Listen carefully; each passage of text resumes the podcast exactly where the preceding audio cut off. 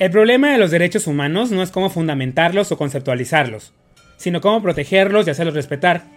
Cada acto de corrupción, cada injusticia, la impunidad y la violencia impactan en estos de manera negativa. Y sí, hoy más que nunca se habla de derechos humanos. Sin embargo, las violaciones a estos van en aumento.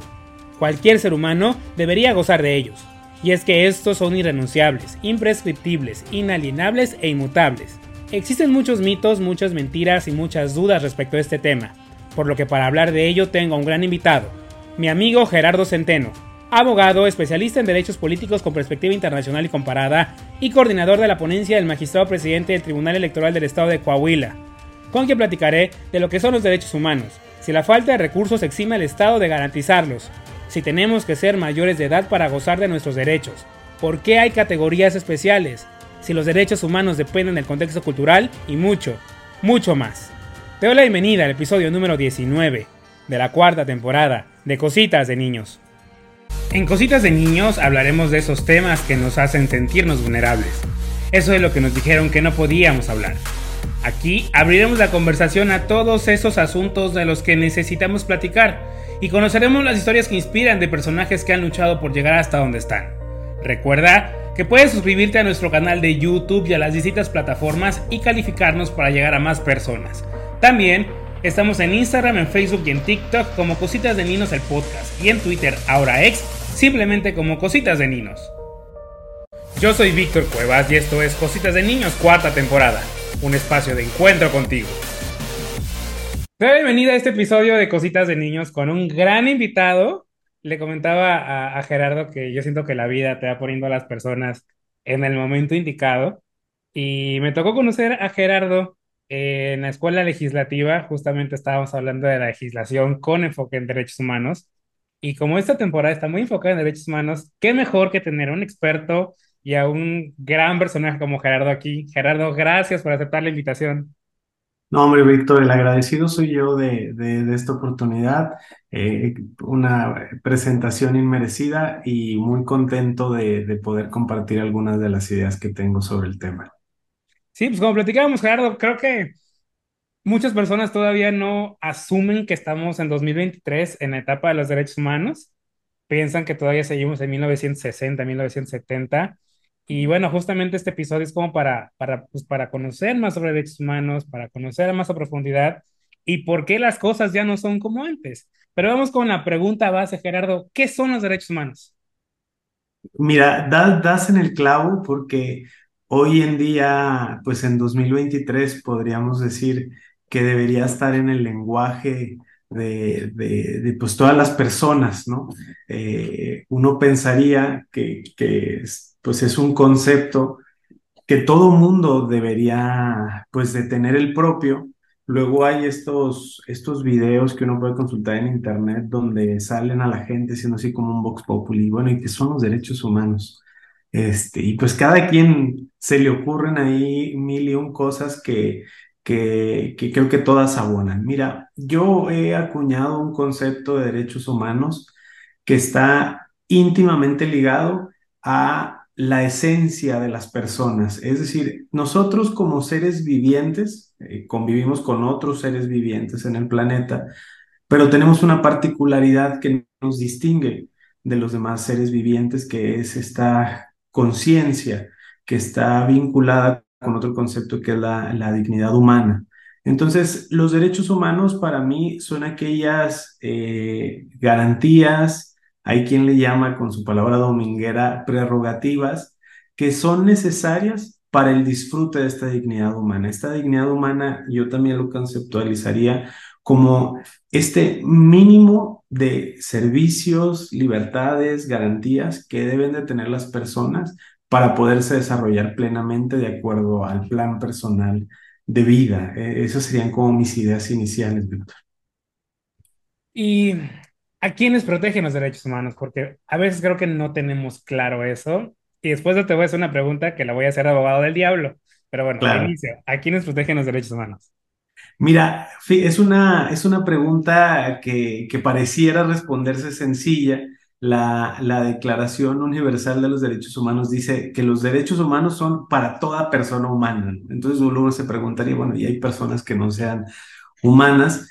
Y, luego este concepto de derechos humanos, pues, eh, abarca muy distintas vertientes, porque bajo el propósito de proteger derechos humanos, a veces se han tenido que proteger, pues, otro tipo de seres sintientes, como lo pueden ser eh, las mascotas, eh, el medio ambiente. Hay bienes intangibles que forman parte pues de la cultura o el patrimonio histórico que para ciertas situaciones están íntimamente relacionadas con la protección de derechos humanos. Entonces, creo que la plática nos va a permitir ir desmenuzando esto, pero en principio la respuesta sencilla eh, debería ser pues a las personas, a las personas sobre todo físicas como tú o como yo, porque pues hay para, para quienes nos escuchen y que no sean abogados, hay personas jurídicas que existen eh, por, la ley, que son estas que les podemos llamar empresas, órganos, pero sobre todo los derechos humanos están pensados para las personas, aunque en la práctica la realidad es que tienen efectos en muchos otros este, aspectos más allá de las personas en sí mismas. Y ahí va la pregunta en formato abogado del diablo. Los derechos humanos se aplican para todos, o sea, literal para todos, y te voy a poner en juicio de valor, para no entrar como más a fondo, porque en, una de las categorías entrarían muchos más, pues, pero la gente te dice, ¿los derechos humanos protegen a los buenos y a los malos? Sí, la, la realidad es que sí, y, y luego esta, hablábamos de que hay como poco luego entendimiento profundo de lo que son los derechos humanos, pero el entendimiento que parece ser muy compartido es que se vincula el concepto de derechos humanos sobre todo con y, me va a permitir decirlo así tal cual, la, la, gente suele pensar que los derechos humanos son solo para los delincuentes o para los agresores, porque, eh, pues digamos, en medios me parece que es el lenguaje que mayormente se maneja, ¿no? Eh, esta persona eh, tal miembro de la delincuencia organizada fue soltado por un juez, así es el lenguaje que se maneja porque se le violaron sus derechos humanos. Entonces la gente asocia como si ellas mismas no fueran titulares de, derechos humanos. La realidad es que los derechos humanos son para todas y todas las personas que, todos y todas las personas que, existimos aquí en el, planeta Tierra. Eh, yo supongo que si lográramos habitar fuera del planeta Tierra, seguiríamos teniendo esta concepción de, de derechos humanos, pero, pero sí lo son para todos. Eh, podemos pensar que hasta el mayor criminal eh, internacional, por más detestable que sean sus acciones, no merece ser privado como de estas garantías mínimas que le permitan eh, tener un trato de persona.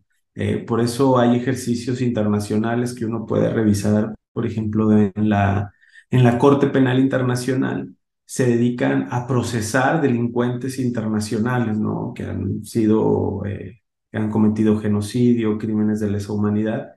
Pues aún ellos tienen derecho a un juicio justo, pero sin que esto quiera decir que las demás personas no los tenemos. Claro que válidamente alguien me puede comentar, oye, pero no es cierto, las personas no los gozamos en diferente manera y yo, eh, pues, sería un iluso de pensar y decir que todos gozamos de todos los derechos al mismo tiempo. Justamente quienes nos involucramos en este tema, pues como que vamos adoptando alguna materia que nos gusta, donde intentamos dejar un granito de arena para poder pues quebrantar esas desigualdades, ¿no? Las desigualdades existen, las asimetrías del poder existen en muchas materias y creo, Víctor, que con, con, con las temáticas que manejas en tu programa, tu audiencia va a poder, eh, episodio tras episodio, irse como cambiando el cassette de en los temas en específico, cuál sería la asimetría que existe en cada una de, de, esas, de esos contextos. Y ojo, dije buenos y malos, digo, antes de que me cancelen, para dar una categoría nada más. Reitero, solamente fue como por poner dos bandos. Ahora bien, ¿existen categorías de derechos humanos? Sí, sí, sí, sí las existen. Mira, cuando, si nosotros quisiéramos hacer un estudio muy, muy, muy este, detallado de cuándo empezamos a hablar de derechos humanos, pues nos vamos a encontrar con problemas que suceden sobre todo en la academia, ¿no? De cuándo fue la primera vez que se hablaron de derechos humanos para trazar ahí eh, una evolución. Hay eh, sin número de películas que ustedes pueden consultar donde incluso eh, mucho antes de la Segunda Guerra Mundial había movimientos que buscaban la protección de una especie de esencia de las personas hay, eh, pues, por ejemplo, algunos trazos que podemos buscar que, que, se hacían movimientos frente al monarca, frente a la corona, que lo que buscaban era, oye, por favor, no me vengas y me ejecutes sin antes decirme de qué me estás acusando. Eh, luego, en 1948, después de la Segunda Guerra Mundial, hablamos por primera vez de algunas categorías de derechos humanos, es decir, frente a testificar los horrores de, de la guerra, las naciones pensaron que era adecuado crear una especie de instrumento internacional donde ahí se relataran estos derechos. Y ahí empezamos a ver unas primeras categorías de derechos. Fue como un primer trazo eh, que, reitero, se llama la Declaración Universal de, Derechos Humanos, en el cual todas las naciones participantes, pues un poco plasmaron su visión sobre lo que eran estos derechos. Y ahí empezamos a ver que quien guste, después de, de, escucharnos, abrir en Google y ponerle así Declaración Universal de Derechos Humanos, pues se va a dar cuenta que hay derecho a la vida, derecho a la integridad personal, derecho a, eh, al patrimonio, derecho a la familia. Luego, nosotros pedagógicamente pudiéramos categorizar todos estos derechos, ¿no? Es decir, cuando, cuando ustedes se vayan adentrando en este tipo de, de derechos en específico, para que sea más fácil entenderlo, luego se organizan temáticamente. Y entonces tenemos por un lado los derechos civiles y políticos, por hablar de, una categoría, que son aquellos derechos que se necesitan para convivir en sociedad. Es decir, yo tengo que tener un derecho al nombre, tengo que tener eh, la posibilidad de casarme, tengo que tener la posibilidad de votar y ser votado. Estos son derechos de convivencia en sociedad sobre todo se dice, según pues ahí la bibliografía que puedan consultar, van a encontrar una gran unanimidad de que estos son derechos en los que el Estado no se tiene eh, que meter para que existan, ¿no? Mi derecho a la vida va a existir en la medida de que el Estado no me la quite. Mi derecho a la integridad personal va a existir en la medida de que el Estado no venga y me la vulnere.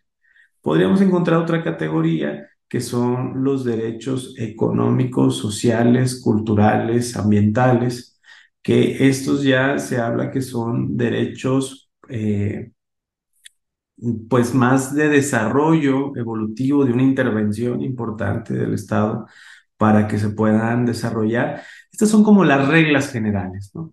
Eh, en unos se dice el Estado debe intervenir poco o nada y en otros el Estado debe intervenir activamente. Pensemos en el derecho a la salud, en el derecho a la educación.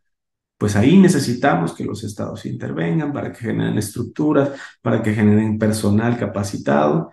Eh, y, y, luego podemos encontrar pues las excepciones a la regla, pero vale mucho que en, una, en un primer acercamiento eh, los veamos de esta manera, como categorías o bloques muy grandes de derechos que podemos encontrar y que nos van a ir sirviendo para categorizar.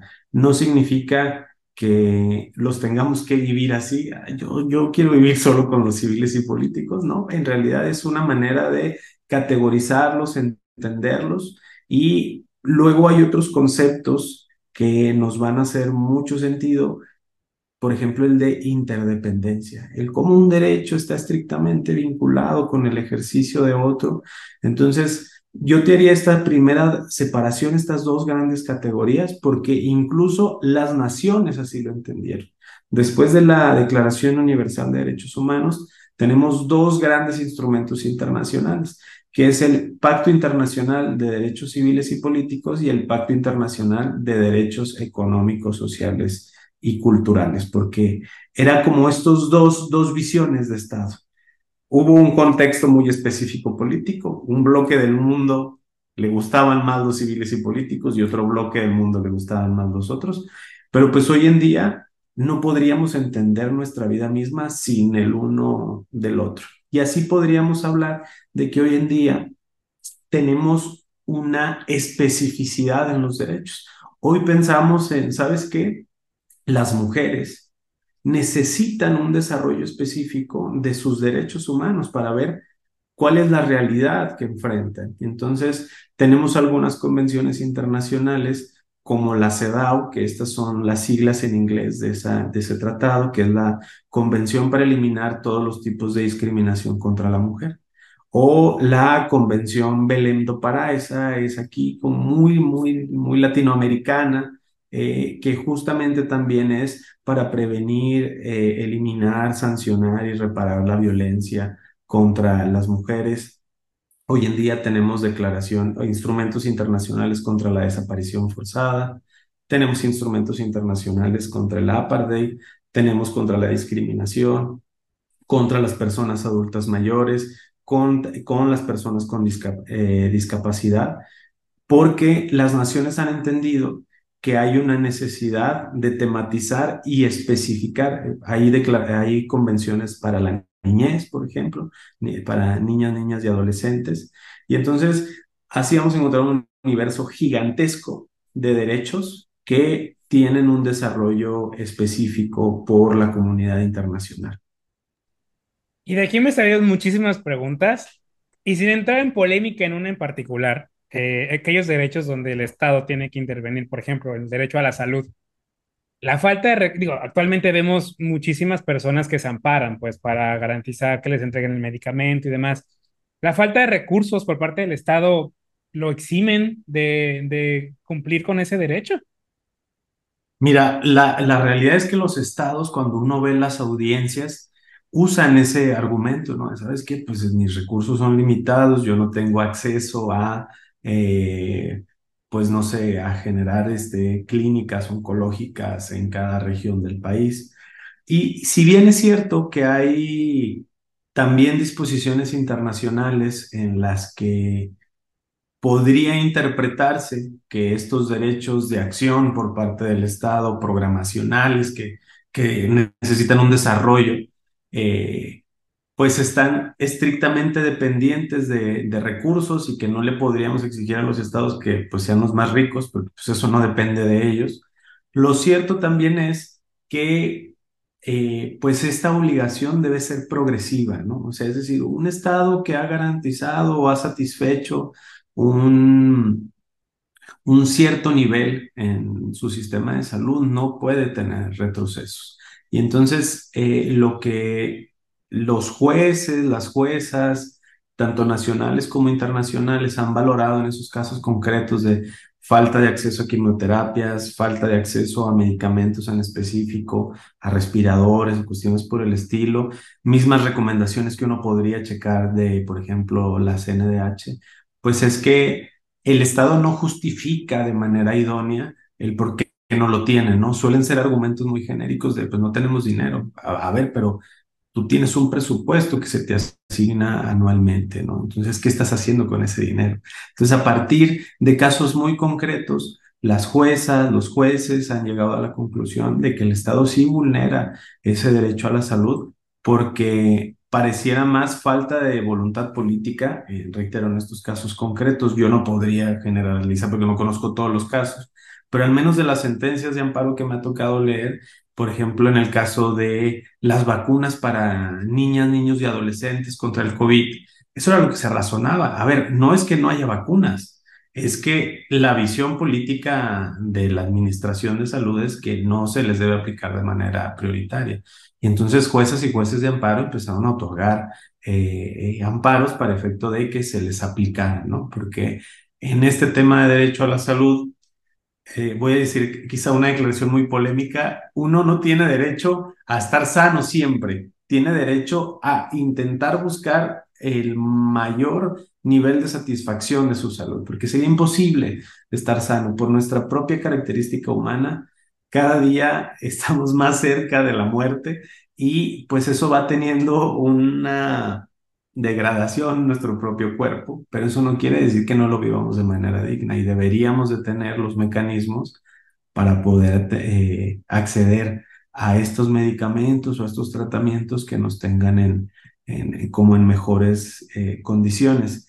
La, el estándar internacional nos dice que tratándose de temas de derecho a la salud, pues no basta con que haya un hospital, ¿no? El hospital debe estar cercano a mí, el hospital tiene que tener personal capacitado, el acceso debe ser asequible, es decir, lo ideal es que fuera gratuito, pero si no va a ser gratuito, pues que, que sea algo que yo pueda gastar dentro de mis posibilidades.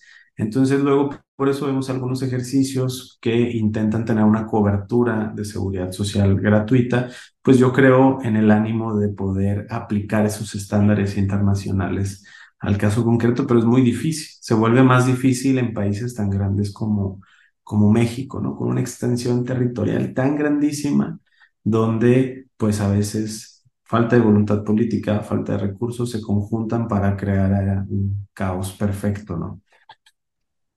Mencionabas en esto que comentabas hace rato, niños, niñas y adolescentes. Y yo recuerdo cuando era yo más pequeño, hace algunos años, eh, alguna vez en aquel momento el INE hizo eh, un tipo eh, dentro de la misma elección de adultos, pues después de cargos públicos, algo relacionado con los derechos de los niños, ¿no? Y me acuerdo que cuando yo era chico, ay, sí, no, ¿qué, qué derechos tienes tú como niño, no? Así como que soy tú, soy tú, me acuerdo que escuchaba, ¿no? Así como que los derechos los definimos los papás, pero no. O sea, tengo que ser mayor de edad para ejercer mis derechos humanos. La realidad es que no, y es una gran, gran pregunta, Víctor, porque justo este ha sido un tema que creo que ha tomado una dimensión muchísimo más grande en los últimos años, que es un poco la autonomía que deben de tener las infancias.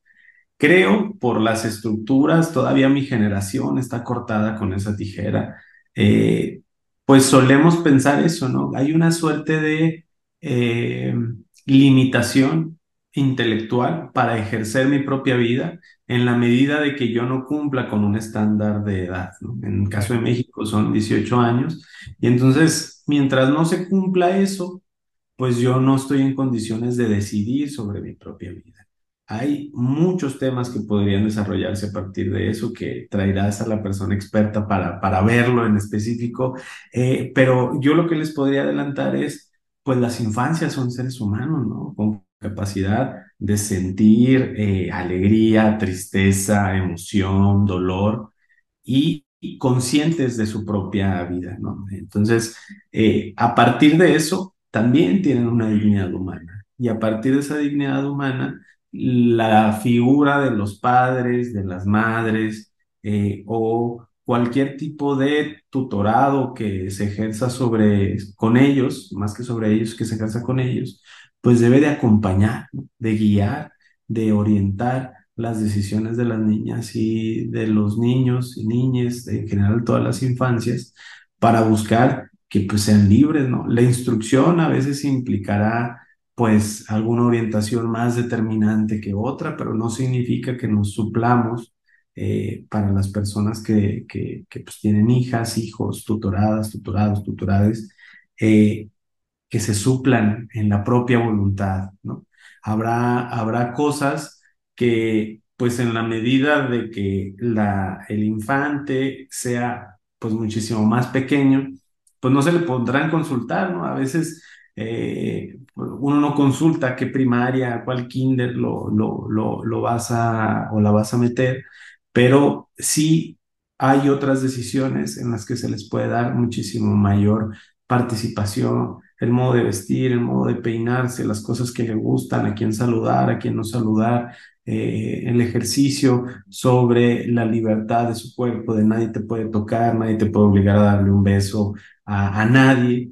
Eh, son elementos que creo con una visión de derechos humanos deberíamos empezar a desarrollar en las infancias para que se sientan con esa autonomía de su cuerpo, su conciencia les pertenece y a partir de eso tienen una dignidad humana que se debe respetar y que incluso la manera de garantizarles sus derechos debe tener una perspectiva especial, porque frente al mundo podrían ubicarse en ciertas situaciones que les generen cierta vulnerabilidad, que tú y yo como personas adultas no enfrentaríamos, pero que esas personas sí las enfrentarían justo por estar en esta edad tan temprana de la vida.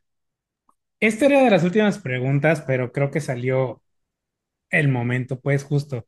¿Qué tan importante es educar en derechos humanos? Porque creo que mm, yo actualmente pues, no lo veo. He tenido discusiones eternas con muchos papás, ¿no? Y me contestan el, no, es que tú no tienes hijos, ¿no? Tú no puedes opinar.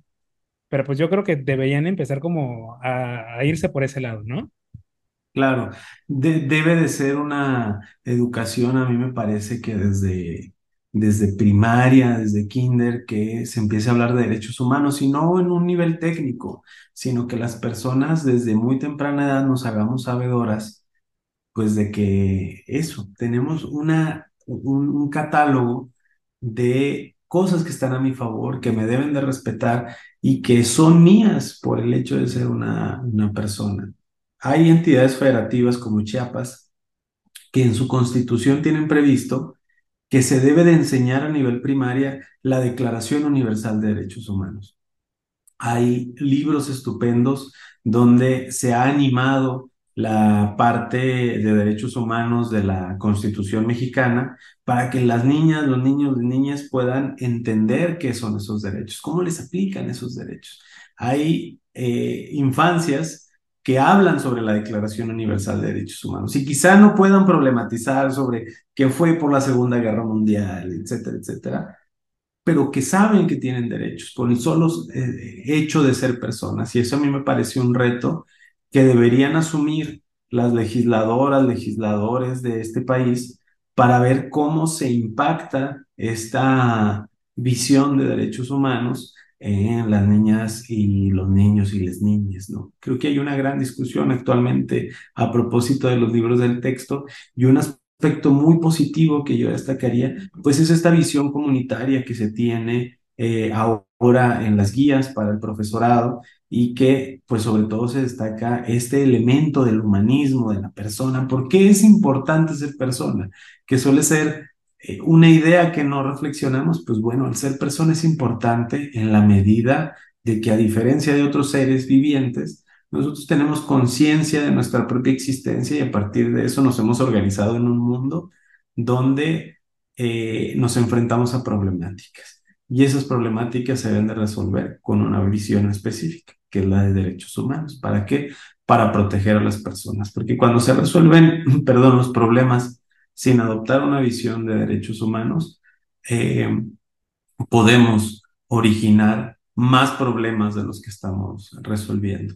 Yo en los espacios que me invitan y que me tocan compartir es la visión de derechos humanos, lo que nos debe motivar es cómo ponemos a la persona en el centro y cómo le protegemos esos derechos si nosotros no tenemos un buen diagnóstico sobre cuál es el derecho que queremos potenciar, cuál es el que queremos limitar para quizá eh, hacer más vigente otro, pues entonces los resultados no van a ser positivos, ¿no? Porque uno puede adoptar muchas visiones, puede adoptar una visión política, puede adoptar una visión económica, eh, pero si no lo hacemos en términos de derechos, de cuáles son estos estándares que hemos hablado aquí, si no revisamos qué han dicho los tribunales o los organismos en el mundo, pues quizá el trabajo que hagamos va a ser incompleto, ¿no? Incluso eh, esta es una reflexión que, que, que hacía yo en la escuela legislativa, de cuando ustedes estén frente al trabajo de legislar,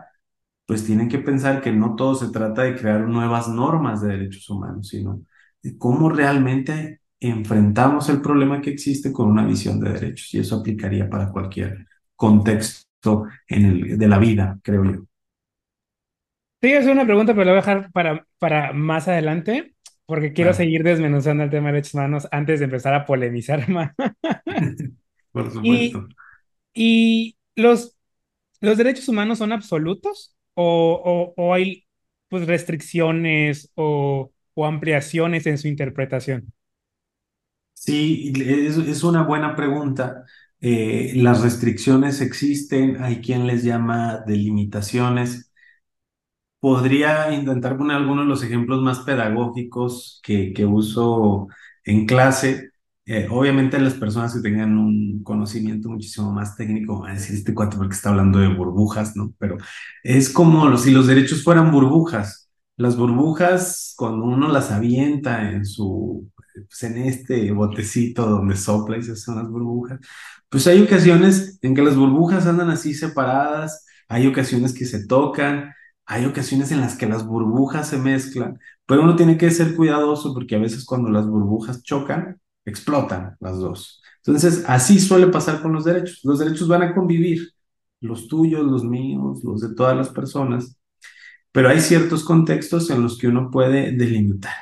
Puede decir, a ver, eh, no hay, y esta es una gran discusión que yo mismo he tenido con, con, con mi papá, él y yo somos coautores de, de, de, un libro sobre, sobre derechos humanos y esta fue una discusión, ¿no? Porque para mí, en lo personal, no creo que haya derechos absolutos. Creo que hay derechos que son más difíciles de, delimitar que otros. Eh, pero válidamente uno me puede decir, oye, es que el derecho a no ser torturado, pues ese es un derecho absoluto. El derecho a no ser víctima de desaparición forzada, ese es un derecho absoluto.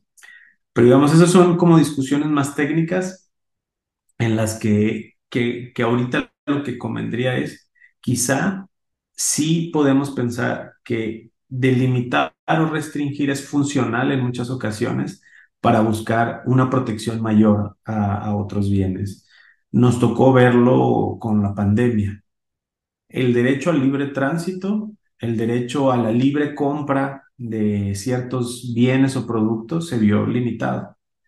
¿Pero por qué se hacía? Pues porque no era conveniente con el conocimiento científico que se tenía entonces que las personas anduviéramos comprando o caminando o en el cine, porque no se sabía cuáles podían ser las consecuencias.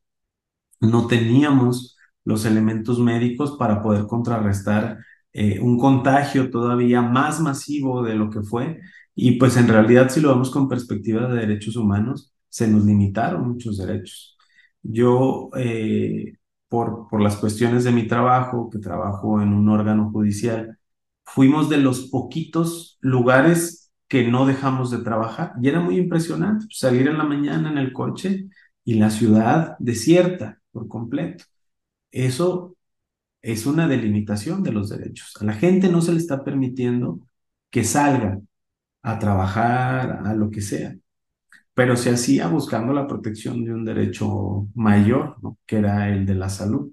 Porque si te enfermabas, pues difícilmente podías volver a salir o podías volver a trabajar. Entonces, digamos, fueron medidas que en algunos países fueron más duras que en otros. Ustedes ahorita podrían, quienes nos escuchan o nos ven, podrían entrar en YouTube y buscar detenciones por COVID y se van a encontrar escenas pues muy duras, ¿no? Que al menos dentro del privilegio en el que yo vivo no me tocó ver aquí en mi, en mi comunidad, en mi municipio, pero había lugares por gente que salía incluso con su mascarilla a trotar alrededor de su casa, llegaba la policía y los detenía y los, se los llevaba detenidos, ¿no?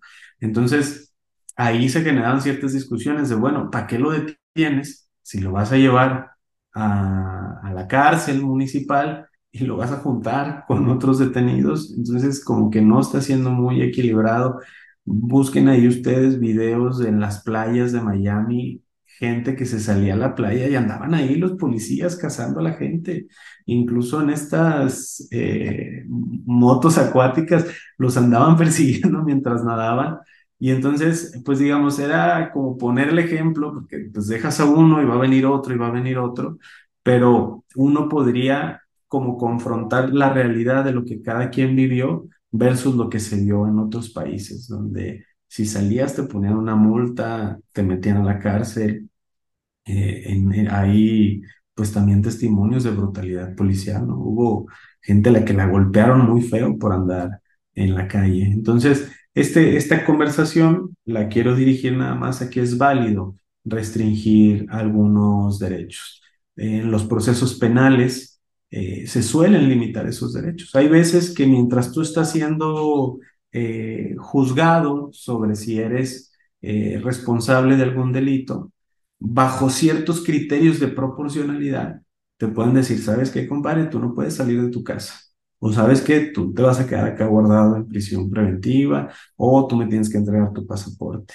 Son restricciones a derechos que están fundadas en buscar proteger, por ejemplo, los derechos de, de la víctima. Y así podría ponerte muchos otros ejemplos de que a veces hay restricciones más cotidianas de las que pensamos que justo van encaminadas a proteger otro derecho.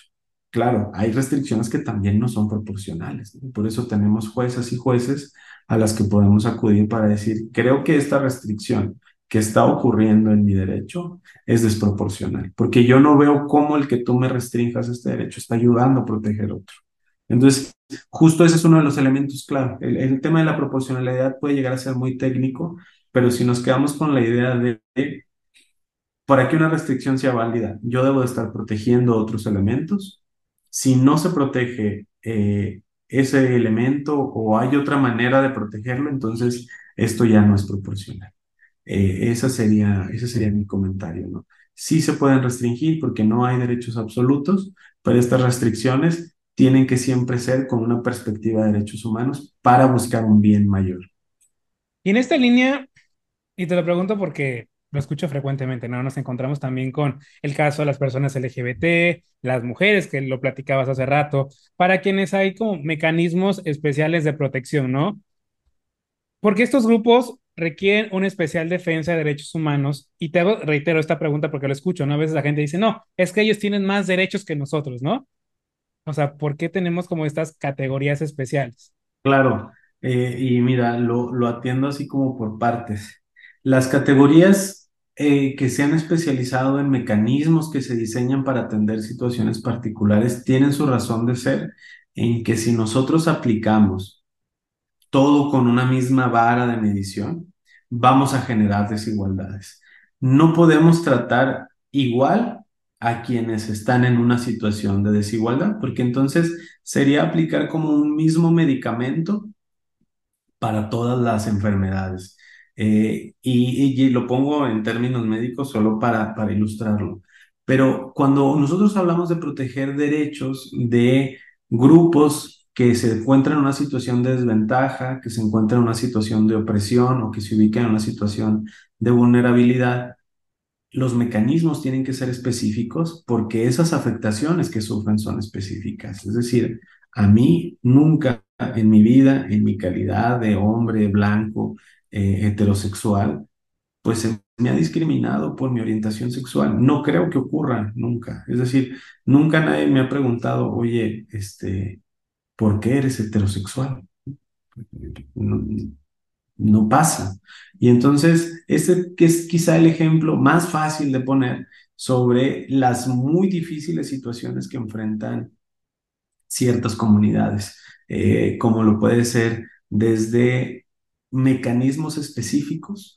Pensemos en que hay ciertas eh, mujeres que por las propias asimetrías de poder tienen diferentes situaciones de opresión. Es decir, hay mujeres que son víctimas de violencia de género familiar en casa, pero que además son dependientes económicas y que además son las que asisten a las hijas o hijos.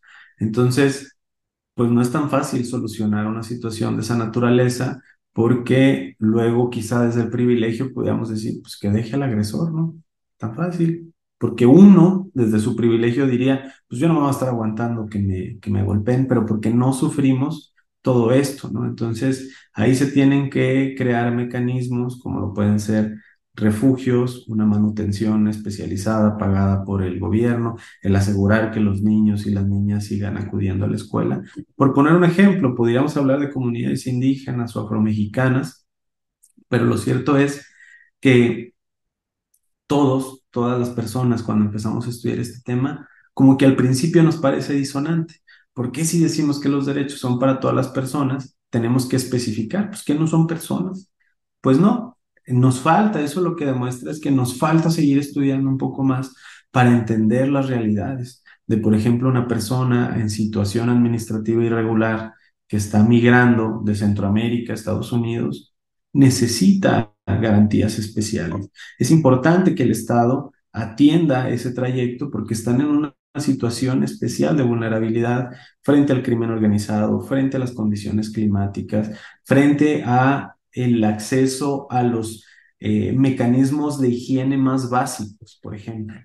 Entonces, eh, es, es luego muy cómodo y resalta el privilegio que uno mismo posee cuando pues dice estos comentarios de pues es que no se necesita nada especial. Lo que está uno realmente diciendo es que desconocemos cuáles son las necesidades.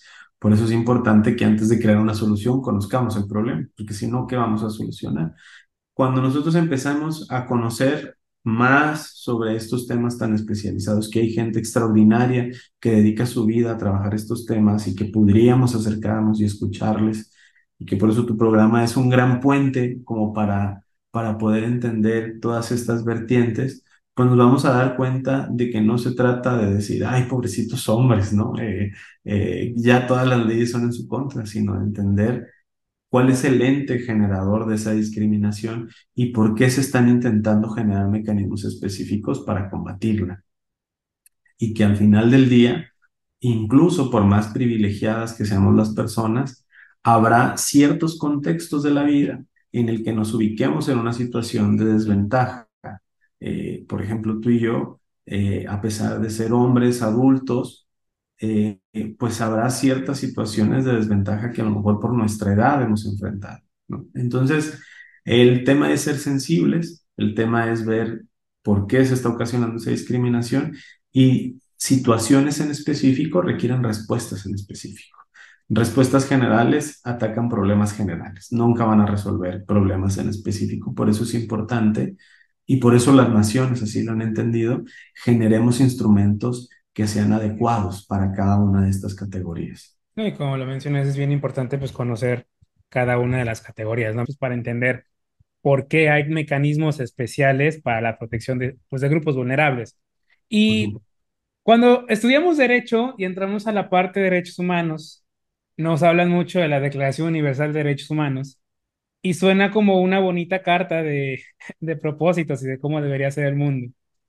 Pero los derechos humanos dependen del contexto cultural y te lo pregunto porque pues tenemos, no sé, tenemos a las mujeres, está esta carta que debería ser aplicación universal, ¿no? Teóricamente.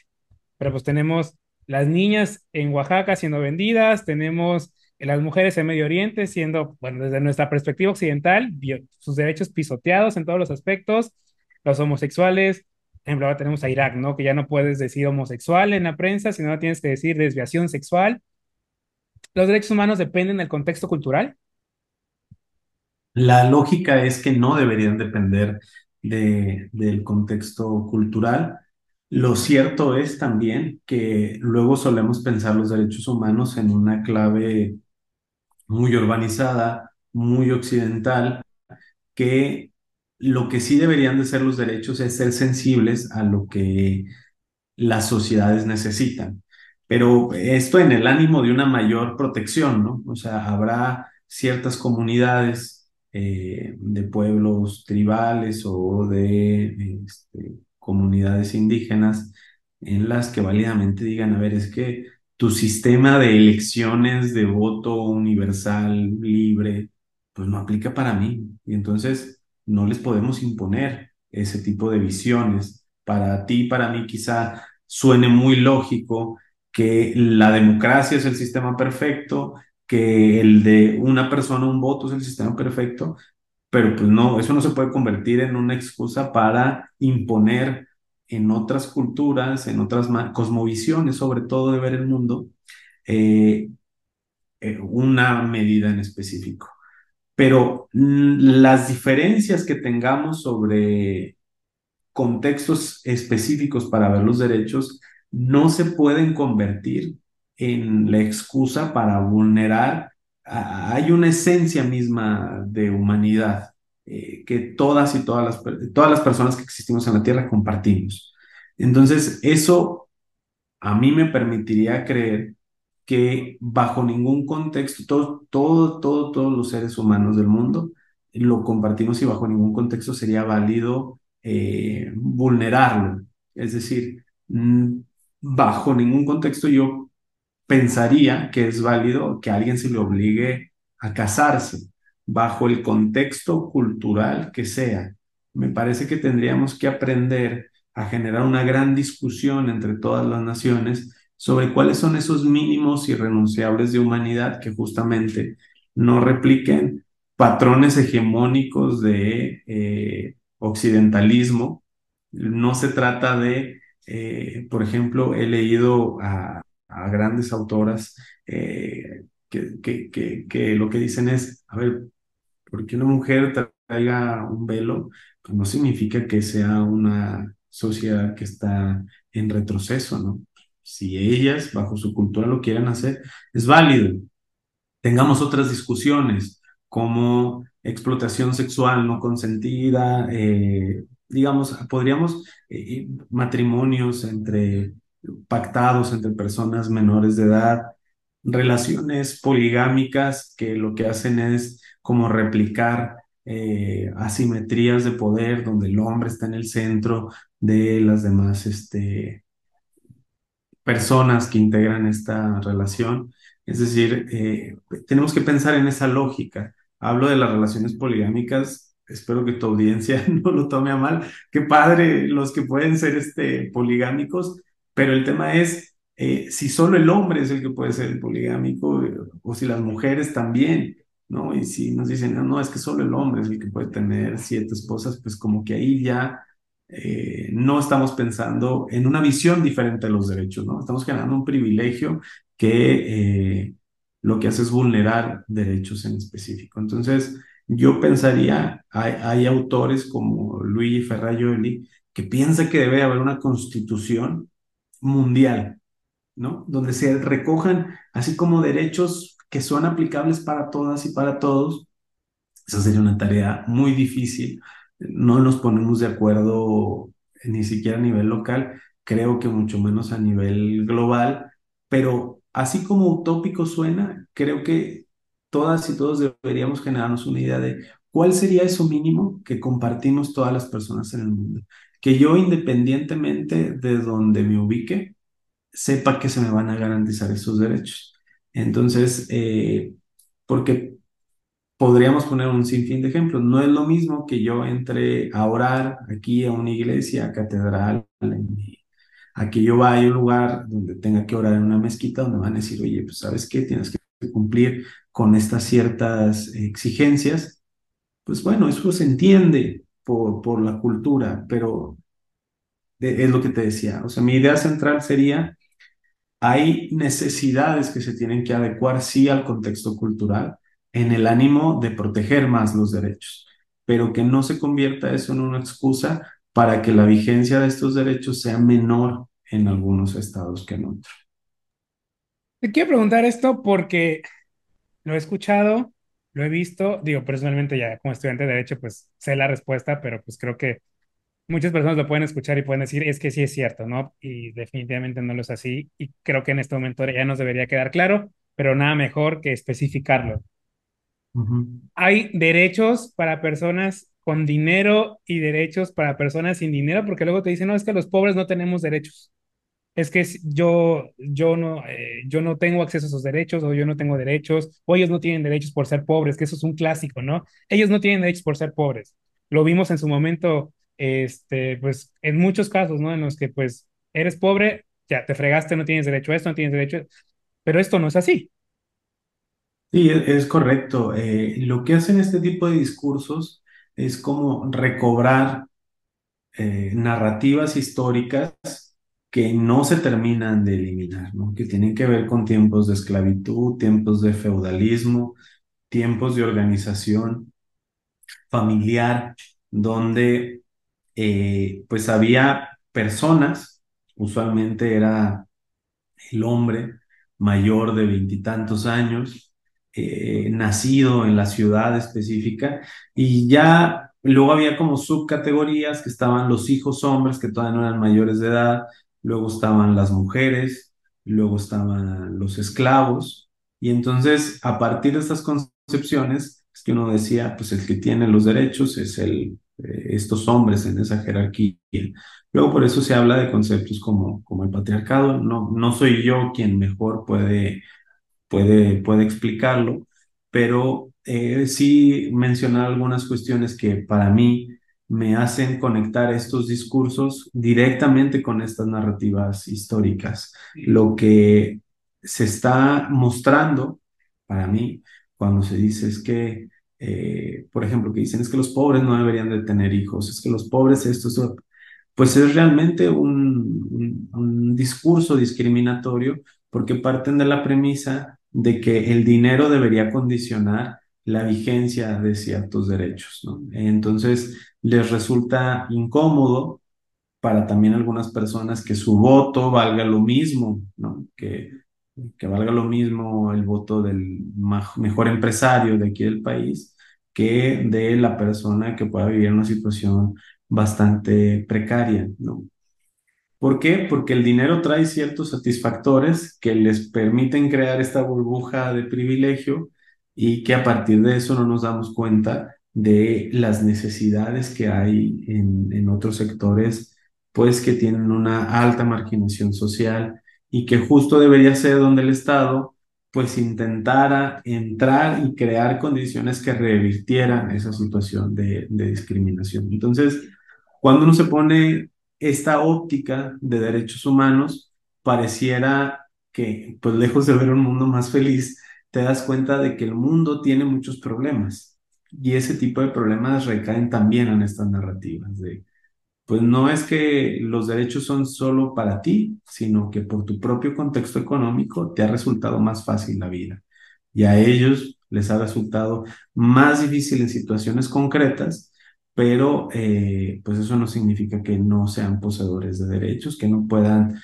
determinar libremente cómo se gastan su dinero, ¿no? Porque luego vemos en redes sociales que nos volvemos como jueces de qué deben de hacer, por ejemplo, los estudiantes que reciben una beca, ¿no? Pues ya ves, si un estudiante se quiere, ir a, se quiere ir a gastar su beca en una noche de diversión, en una secadora, en una licuadora, en lo que sea, es parte de su libre autonomía, ¿no? Entonces, no deberíamos pensar que la, el libre desarrollo de nuestra vida debería estar condicionado por mi capacidad económica. Y ahora nos vamos a poner procesales. Muy procesales, pero creo que también es bien importante ponernos un poco procesales para también para, pues, decirte, ¿sabes qué? Pues si violan tus derechos humanos, pues también puedes recurrir a instancias. Y lo primero que es importante es qué instituciones son garantes de los derechos humanos. En el próximo episodio. Existe una figura aquí en México que las abogadas y abogados deben conocer bien, que es la figura del juicio de amparo, ¿no? que es este mecanismo judicial en el cual yo puedo acudir a un juez o una jueza federal a solicitarle que me repare la vulneración a un derecho humano. Originalmente se pensaba que la violación a un derecho humano solo ocurría en una relación Estado-persona. Creo yo, yo estoy convencido que la violación a derechos humanos puede ocurrir Estado-persona, persona a persona o personas que se encuentran como en medio, ¿no? que México forma parte de este sistema interamericano en el cual incluso ha sido condenado ya varias veces por violar los derechos humanos. Aunque uno, esta es una posición estrictamente personal, desearía no tener militares en las calles, eh, lo cierto es que yo en lo personal no veo condiciones para retirarlos. Gracias por acompañarme en este episodio. En el siguiente termino mi conversación con Gerardo. No olvides darle like y compartir este episodio para que el mensaje llegue a más personas.